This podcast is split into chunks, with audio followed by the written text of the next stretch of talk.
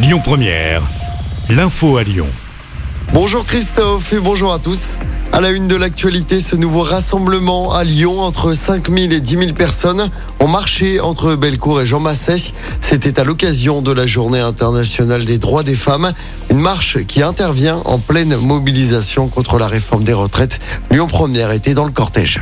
J'étais là aussi pour euh, la manifestation des retraites. Je trouve que ça nous- me concerne en particulier et ça nous concerne toutes et tous. La réforme actuelle qui nous paraît injuste pour tous les travailleurs est doublement injuste euh, pour les femmes qui sont les plus précarisées. Et je parle même pas euh, des autres minorités de genre. Je trouve qu'il y a beaucoup de monde.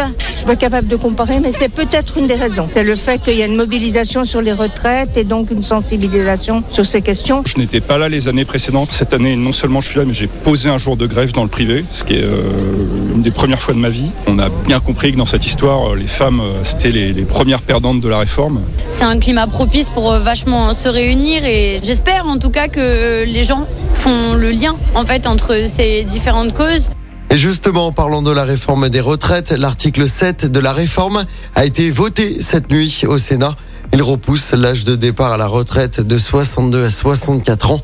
L'examen de l'ensemble du texte se poursuit jusqu'à dimanche. En parallèle, la mobilisation se poursuit avec toujours ces perturbations sur les rails à la SNCF. Un TGV et un Ouigo sur trois en circulation en moyenne. Deux TER sur 5. Difficulté également dans les airs. Un tiers des vols sont annulés à l'aéroport de Saint-Exupéry. Dans les raffineries, notamment à Fézin, les expéditions de carburant restent bloquées ce matin.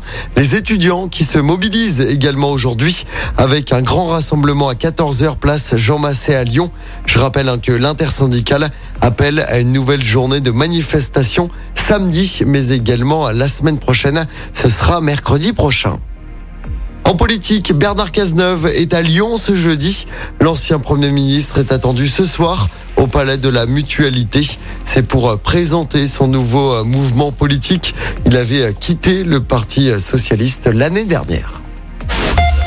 On passe au sport en football. Nouvelle désillusion pour le PSG en Ligue des Champions.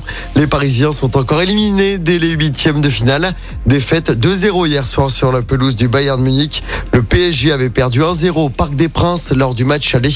Notez également la qualification hier du Milan AC d'Olivier Giroud. Après son match nul 0 partout euh, sur la pelouse de Tottenham. Milan s'était imposé 1-0 en Italie au match aller. Et puis du basket avec ce nouveau match de Coupe d'Europe pour l'Asvel. Après sa défaite mardi soir face au Bayern Munich, Villeurbanne se déplace sur le parquet de Kaunas ce soir. Coup d'envoi du match à 19h. Écoutez votre radio Lyon Première en direct sur l'application Lyon Première, lyonpremière.fr et bien sûr à Lyon sur 90.2 FM et en DAB+.